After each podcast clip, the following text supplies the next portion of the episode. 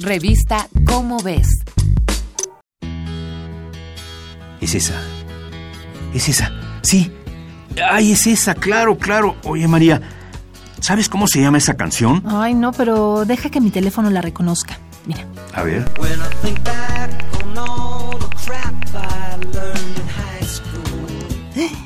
Listo. Es Kodachrome de Paul Simon. Ay, claro, claro, es Paul Simon. Mil gracias. No sabes cuánto estuve buscándola. Típico. Estás en un lugar público y de pronto suena una canción que te encanta, pero no sabes cómo se llama.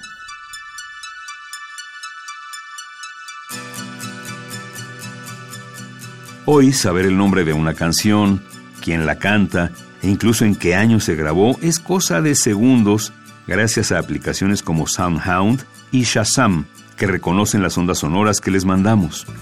Ahora imagina, ¿podrá la tecnología hacer lo mismo que Shazam para detectar los temblores?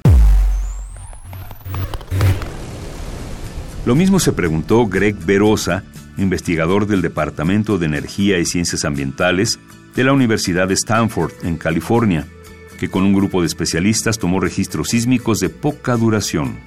Con ayuda digital comprimieron los fragmentos sísmicos hasta dejarlos como huellas digitales sonoras. Para lograrlo, emplearon la minería de datos, una técnica que detecta patrones específicos automáticamente en una muestra de grandes datos, como lo es un fragmento de onda sísmica. Luego clasificaron las huellas sonoras parecidas y armaron un algoritmo de búsqueda al que llamaron FAST y lo probaron con datos colectados en 2011 en la estación sísmica de la falla de Calaveras en California.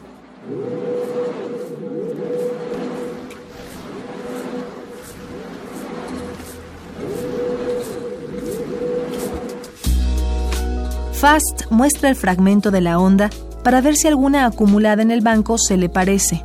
Solo durante el periodo de prueba, el sistema encontró similitudes hasta 300 veces más rápido que un sismómetro convencional que solo detecta 100. Además del algoritmo de rápida detección de la Universidad de Stanford, expertos en ciencias de la Tierra de la Universidad de Indiana también utilizaron bases de datos de terremotos y derrumbes. Esto para construir un monitor que prevea las consecuencias de un sismo, como pueden ser los tsunamis y los deslaves. Esta herramienta calcula las probabilidades de que ocurra un nuevo deslizamiento de tierra en cualquier parte del mundo, gracias a que describe matemáticamente la relación entre los lugares donde ha ocurrido un derrumbe y cinco variables fundamentales. Cuánto se movió la tierra durante el sismo, la consistencia del terreno, el tipo de rocas afectadas y de superficie del suelo, así como el nivel de humedad en él. Comprender la Tierra no es tarea fácil pero cada día se está un poquito más cerca de hacerlo. Esperemos que en un futuro no muy lejano los teléfonos inteligentes puedan registrar movimientos telúricos, pues cuentan con acelerómetros parecidos a los que se usan para estudiar los temblores. Sería de gran ayuda poder prevenir los desastres que un sismo puede dejar. ¿Te imaginas? En vez de tener 200 sismómetros, habría millones en los teléfonos de todos.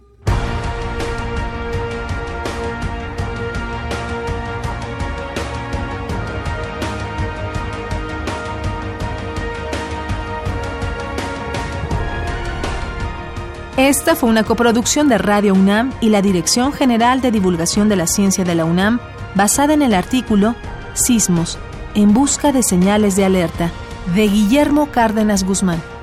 Si te interesa conocer más sobre las señales previas a un sismo, consulta la revista Cómo ves, la publicación de divulgación científica de la UNAM.